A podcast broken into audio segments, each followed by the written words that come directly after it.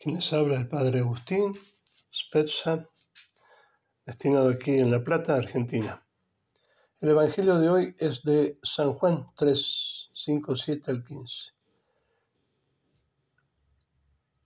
En aquel tiempo dijo Jesús a Nicodemo, te lo aseguro, tenéis que nacer de nuevo. El viento sopla donde quiere y oyes su ruido, pero no sabes de dónde viene ni a dónde va Así es todo el que ha nacido del Espíritu. Nicodemo le preguntó, ¿cómo puede suceder eso? Le contestó Jesús, ¿y tú, el maestro de Israel, no lo entiendes? Te lo aseguro, de lo que sabemos hablamos, de lo que hemos visto damos testimonio y no aceptáis nuestro testimonio. Si no creéis cuando os hablo de la tierra, ¿cómo creeréis cuando os hable del cielo? Porque nadie ha subido al cielo sino el que bajó del cielo, el Hijo del Hombre. Y lo mismo que Moisés elevó la serpiente en el desierto, así tiene que ser elevado el Hijo del Hombre, para que todo el que cree en él tenga vida eterna. Palabra de Dios, te alabamos, Señor.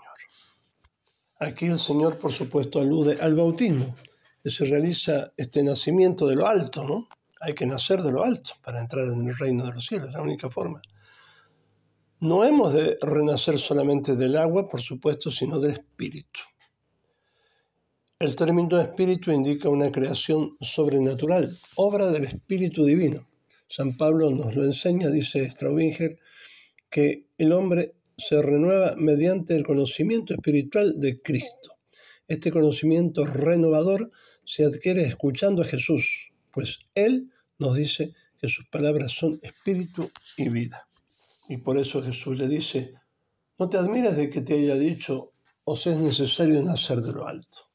El viento sopla donde quiere, tú oyes su sonido, pero no sabes de dónde viene ni a dónde va. Así acontece con todo aquel que ha nacido del Espíritu.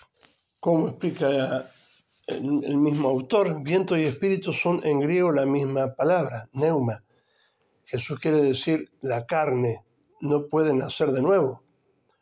Como se preguntaba Nicodemo, ¿cómo siendo uno viejo puede nacer de nuevo? ¿no? Versículo 4. Y así el hombre carnal tampoco lo puede. En cambio el espíritu lo puede todo porque no tiene ningún obstáculo, hace lo que quiere con solo quererlo, pues lo que vale para Dios es el espíritu. Y luego Nicodemo le dijo, ¿cómo puede hacerse esto? Jesús le responde, tú que eres doctor de, la, de Israel, ¿no lo entiendes?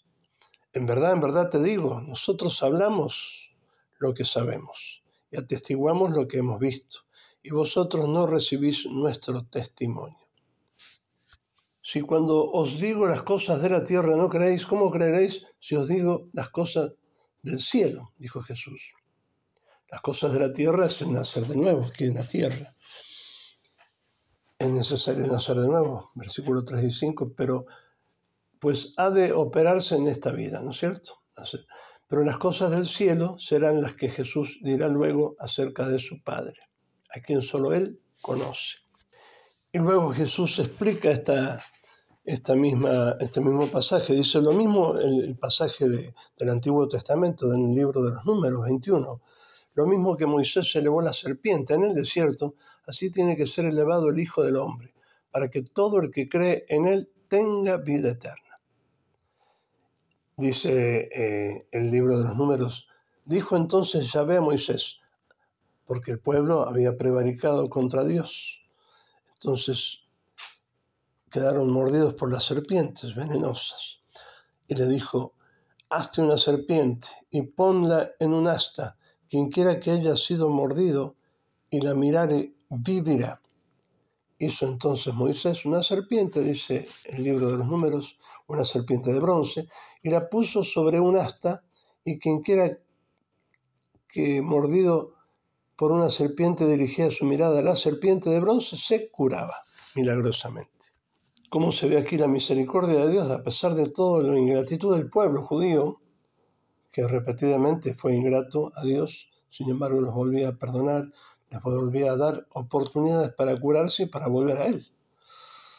Y acá habla de una serpiente, interesante, ¿no? La palabra hebrea significa también abrasador. por lo cual algunos autores vierten como diciendo una serpiente abrazadora. La Vulgata la traduce como serpiente de bronce.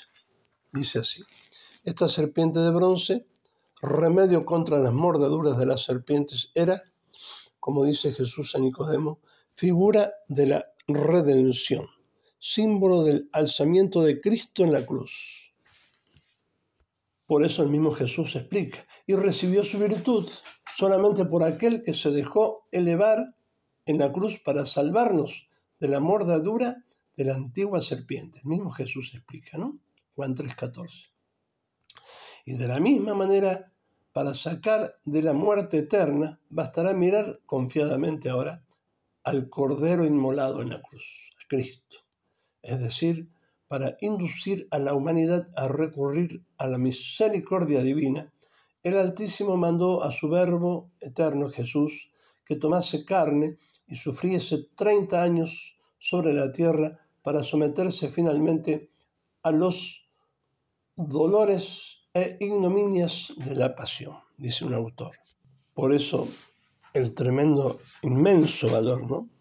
del crucifijo que tenemos, ¿no? al que el cristiano debe llevar siempre consigo. ¿no? El demonio tiene terror porque allí fue vencido. Eh, con preferencia a todas las imágenes, por supuesto, del crucifijo.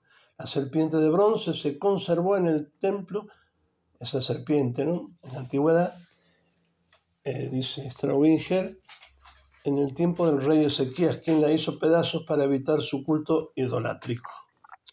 Pidamos a Cristo y a la Virgen, buscad siempre las cosas de arriba, como dice San Pablo, no las de la tierra. Abrazarnos a Cristo, abrazarnos a esa cruz en la que nosotros deberíamos estar clavados, pero Él, por pura misericordia, se clavó por nosotros para salvarnos. Miremosla con fe siempre y escondámonos en sus llagas, metafóricamente hablando, espiritualmente hablando, para que seamos protegidos de las mordeduras de la serpiente infernal. Ave María Purísima.